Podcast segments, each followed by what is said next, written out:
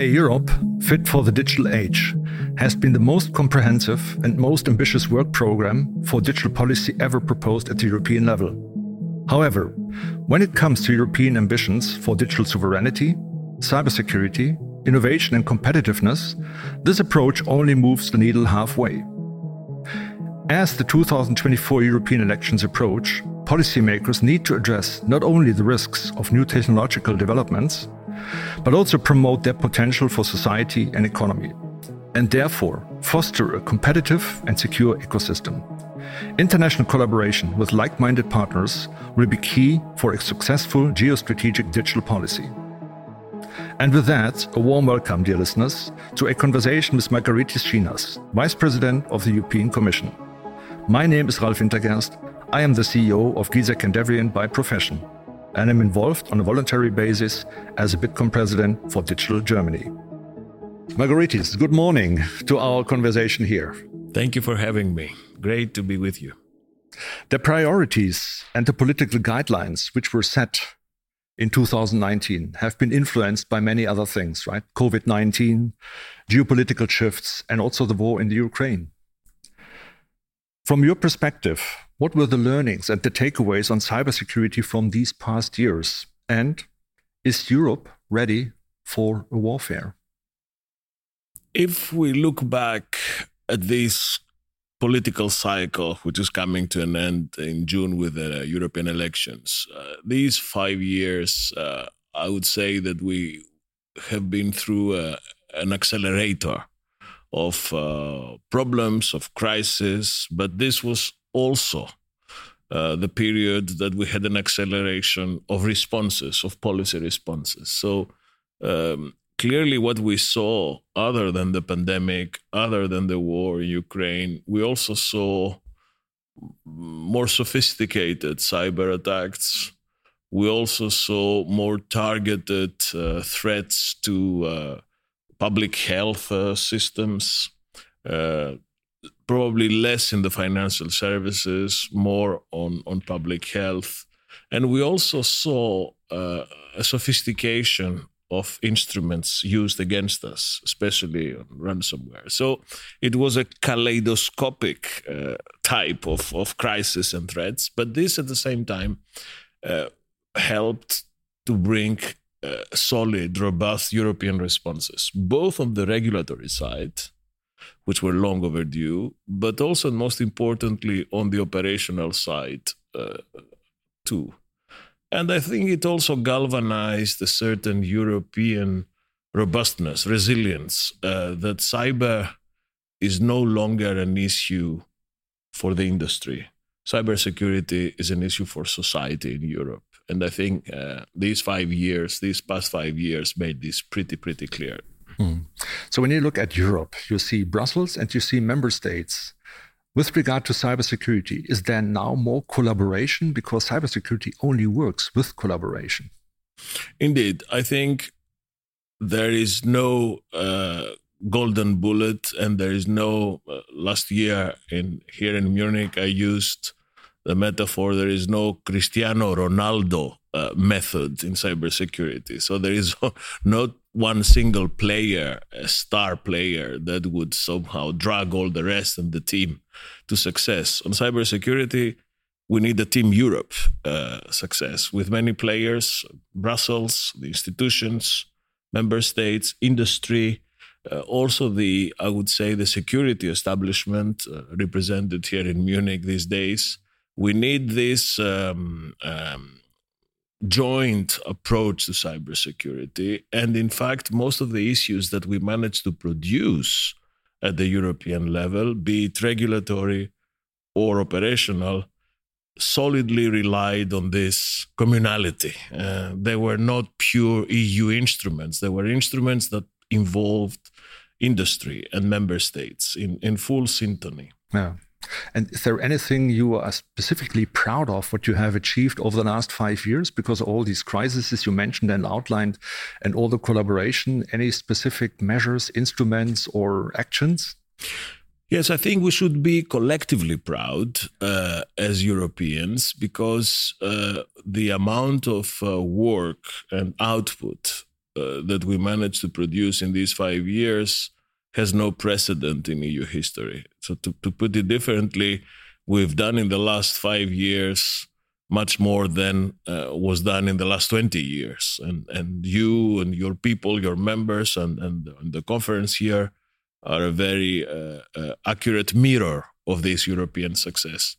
I think the, the most landmark, the, the, the, the best landmark uh, of achievements is the regulatory uh, approach, first with these uh, NIS 2 and the critical entities directives that have been approved in record time for European standards and now are being implemented, incorporated into national law. I'm also very proud because for the first time we switched attention from services to products with this Cyber uh, Resilience Act, which also has been approved. Uh, I know that sometimes uh, standards and regulations in new markets uh, may be also a problem, but I think the European way at the end of the day produced a result that is win win also for industry. And finally, as a result of the lessons learned in Ukraine, uh, we are now building uh, a, a, cyber shield that would allow us to activate. Uh, I, I, prefer to call them good rangers, you know, uh, people that can help us help others that are under attack. This is a lesson that we learned from from uh, Ukraine. This uh, cybersecurity reserve, I think, it is the third big achievement. It's it's being finalized now. Uh, and looking back, I think these are very good reasons for us to be proud of what we have managed yeah. to achieve. I have to come back on regulation later. But um, in the recent years, in particular China, but also the United States, have significantly increased their investments into technology, in research, development, innovation. And from a technology sector in particular, many of the big players do not come from Europe. And there maybe is a reason behind, but but what are your thoughts on Europe's strengths and weaknesses in the global digital race? Yes, I think this is a, a fair question, uh, but I would rather take it from a different angle. I would say that in all these areas of of uh, cybersecurity, but also rules for digital governance, in Europe we have produced replies to questions that have not been replied sufficiently in the United States, and questions that will never be asked in China. So, if if you add uh, a more values driven content to the uh, world game uh, of competition, I think that there is a European way, and uh, this European way relies on the biggest and better regulated single market in the world. It relies on a fantastic uh, web of knowledge, uh, universities, talent. It relies on uh, pockets of excellence, on on uh, very good links with uh, industry and academia. All these are our pluses. Uh, these are European uh, advantages. Of course, in this game, as in Champions League football, you have to be better than the others. Otherwise, you will lose your players. And the challenge for us would be to keep this talent in Europe to facilitate funding of, of innovation in a way which is more uh, fluid, more generous, more targeted than the traditional banking as we know it in Europe. And of course, respond to the issue of skills, because this global race for talent is, is, a, is a race that we need to win in Europe. Yeah. yeah, I have to pick up a couple of points you mentioned earlier. I think what we have achieved in Europe is quite tremendously, right? That we ask questions which no other region is going to ask. But in the digital industry, and I re represent at the moment 2,300 firms in Germany in software, in IT, in telecommunications, we discuss a lot about how we make Europe more competitive and how do we get more innovation power to Europe so that European companies can play a leading role in the world too. So, and that we attract the best IT talent, which we need to have for that. And often it's sensed that we only respond through regulation. But any thoughts on how to make us more competitive, how to foster more innovation? Well, uh, as I was saying earlier, uh, regulation in the noble term of the world is is something that will ever be present in the way we deal with our industries in Europe. Um, Europe cannot be in a non-regulatory uh, environment. Simply, this will not be accepted by by citizens, by parliaments, by societies. Now, uh, I also take issue with unnecessary regulation and red tape. This is wrong. This is like shooting ourselves on the foot. And I'm sure that uh, our choices when it comes to uh, protecting our industries should not be uh, pendular, you know, mm. from too much regulation to non regulation at all. And if you look at our texts, I repeat, if you look at the Digital Services Act, which is now the the Bible for digital governance in Europe, if you look at the NIS2, uh, critical entities, uh, Cyber Resilience Act, these are regulatory texts that are pertinent uh, edgy, crispy, but not unnecessary burdensome. I haven't sensed that they create a regulatory burden which is impossible to bear. Now, another area where I, I expect uh, improvements, if you like, uh, is funding. Uh, we need to be able to do things differently in Europe, to mobilize uh, uh, this uh, capital markets union, financial services, find ways of smart, snap funding of good ideas where the Americans excel. And we have not been able to do as well. I think this is this is a big challenge. And then and another area is, as you said, uh, working together, operationality, which goes beyond regulation. It's it's it's a fluid relation between uh, the public and the private sector in Europe. Yeah. Yeah, I appreciate your words on that pendulum on regulation because swinging completely back is not the request of the industry either, right? Absolutely. It is more to bring it to a moderate level and at the same time foster the investments. Critical is that there is a lot of private investment because only through public investment things don't work out in Europe. So fostering private investment and corporate investment is, is very, very essential. And actually, we call for that in our Bitkom industry as well, that we all invest more to have a prosperity and future in technology. Otherwise, it doesn't work. So maybe back on, on, on some regulation on when we take a look at the Cyber Resilience Act, Cyber Solidarity Act, the US undertaken an overhaul of the entire legal framework for cybersecurity. And we require skills and talent for that. According to a research we have done in Bitkom, only in Germany we lack 150,000 people in IT. Only in Germany. And in this context, the European Commission's EU Cyber Security Skills Academy was launched last year. So, how will this initiative help to attract the much needed talent in Europe? And is there more to come to address that skill gap we have in Europe? Okay, let's start with the academy, which is in a way uh, my baby. Uh, this is not a school. Uh, it's not a university. There is no a door that you open and, and physically go into a, a skills academy school. Uh, but what it is, it's a one-stop shop it's a roving stone that brings together every possibility, be it regulatory, funding, academic, that allows uh, training in the area of cyber skills. Um, it, it replaces fragmentation, it, it bridges the gaps of knowledge, and it also allows for the private sector to chip in uh, commitments and engagements. I'm very encouraged by by the way this is going, but let me now move to a more general uh, view of skills in Europe.